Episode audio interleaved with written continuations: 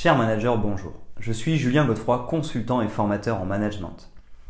Pour progresser facilement dans votre management, je vous invite tout de suite à télécharger gratuitement mon e-book de plus de 40 conseils pour motiver vos équipes.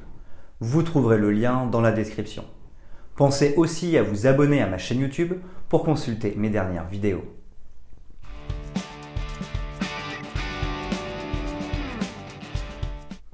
Les réunions font partie du quotidien d'une entreprise. Il est donc impossible de passer à côté. Et qui dit réunion dit compte-rendu de réunion. C'est sur ce dernier point que nous allons nous attarder. La fin de la réunion ne sonne pas la fin du travail. Vous ressortez la tête pleine d'idées et d'informations qu'il va falloir retenir, formaliser et mettre en application. Pour éviter des séances de discussion inefficaces qui n'aboutissent à aucun résultat concret, il faut pouvoir s'appuyer sur le compte-rendu. En véritable outil de communication, il sera ensuite transmis aux personnes concernées. Si sa mise en place et son utilisation vous paraissent vagues, voici nos meilleurs conseils pour rédiger un compte-rendu de réunion efficace. Quelles sont les étapes de rédaction? Quelles informations doit-on intégrer dans le rapport? Qui se charge de l'écrire? Voici les réponses à toutes ces questions afin que le compte-rendu de réunion n'ait plus aucun secret pour vous.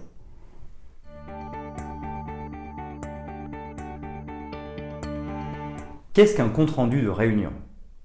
Un compte-rendu de réunion est un document sur lequel on inscrit les informations issues des échanges survenus en réunion. Il doit être neutre et factuel contrairement au carnet de notes qui peut contenir des avis personnels. Le compte-rendu permet de conserver une trace écrite et de structurer les idées pour pouvoir mieux les communiquer. Qui rédige et signe le rapport? La personne en charge de sa rédaction dépend du type de réunion, formelle ou informelle. Dans le cadre de réunions formelles, comme les réunions de comité d'entreprise, CE, ou de comité d'hygiène, de sécurité et des conditions de travail, CHSCT, c'est le secrétaire qui se charge d'écrire le compte-rendu.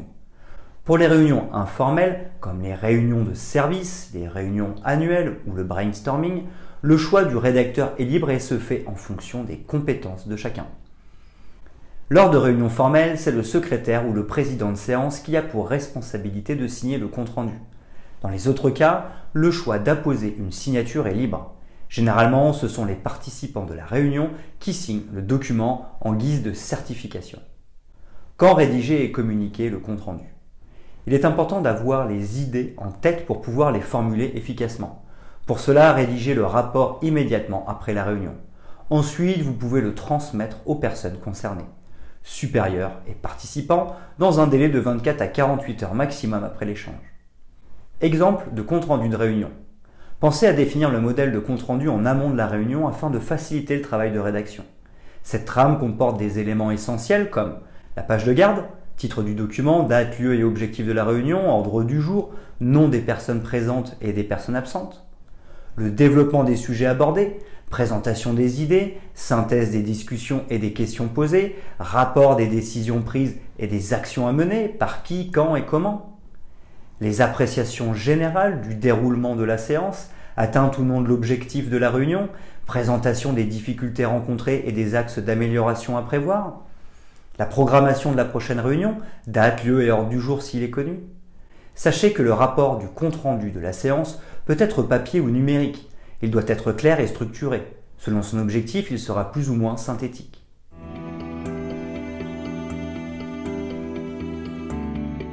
Comment faire un compte-rendu de réunion? 1. La prise de notes. Cette première étape permet de poser les bases du travail et se déroule pendant la réunion. Il existe deux façons différentes de prendre des notes. 1. Utiliser un dictaphone. Il s'agit d'enregistrer les échanges et les résultats obtenus. Il est possible de donner des précisions orales comme le nom de l'intervenant et le sens des termes employés. 2. Retranscrire les échanges au fur et à mesure de la réunion.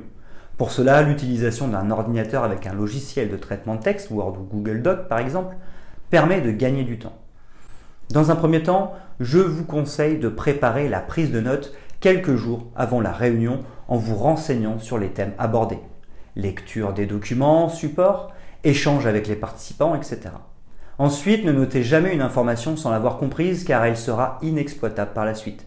N'hésitez pas à poser des questions si vous avez besoin de clarifier un sujet. De plus, pensez à synthétiser les informations pour qu'elles soient plus digestes et éliminer les éléments superflus. Il ne doit rester que les notes les plus pertinentes en bout de course. Enfin, pour gagner en efficacité, évitez de détailler les informations que vous connaissez. Vous le ferez plus tard. Et utilisez vos propres mots ainsi que des abréviations. 2. La rédaction. Cette étape correspond à la transcription de notes et se déroule après la réunion. Elle doit répondre aux attentes des responsables et des participants.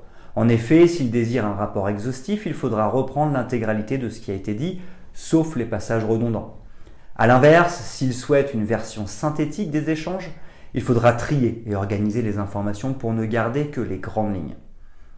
Lors de la rédaction d'un compte-rendu de réunion, utilisez de préférence le style direct. Retirez les abréviations qui seront difficilement comprises par d'autres et évitez les formules vagues.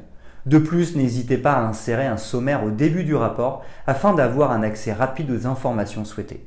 Enfin, n'oubliez pas de structurer vos écrits avec des titres, des paragraphes, des listes à puces, etc. Gardez toujours en tête que vos écrits seront probablement réutilisés par la suite et de nombreuses personnes seront amenées à les consulter. Ils doivent donc être simples à comprendre et clairs. 3. La relecture. Il s'agit de la dernière étape de l'élaboration d'un compte-rendu de réunion et il ne faut pas la négliger. En effet, un bon compte-rendu ne doit présenter aucune coquille, comme des fautes de frappe ou des fautes d'orthographe. Pour cela, il est recommandé de procéder à deux relectures distinctes. La première est faite par les rédacteurs eux-mêmes plusieurs heures après la rédaction. Elle se fait à tête reposée afin de mieux détecter les incohérences, les répétitions, etc. La seconde est réalisée par des tiers il peut s'agir d'un des participants ou d'une personne extérieure. Dans le premier cas, le participant pourra apporter des précisions à vos écrits. Dans le deuxième cas, la personne sera neutre et donc plus objective quant à la difficulté ou non de compréhension.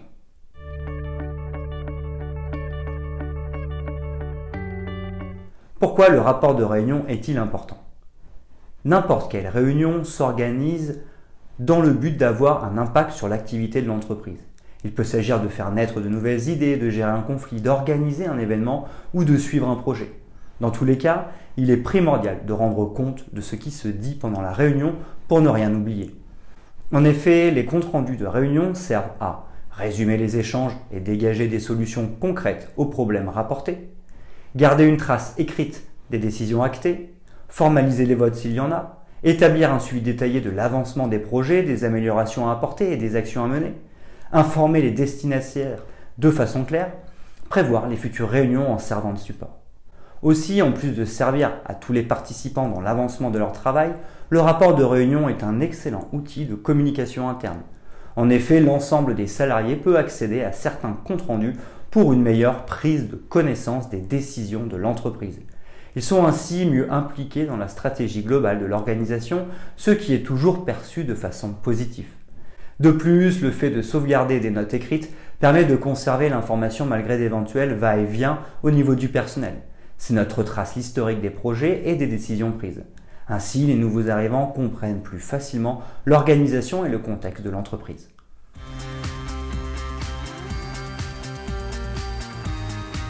Vous l'aurez compris, le compte-rendu de réunion devient un élément indispensable dans le bon fonctionnement d'une organisation.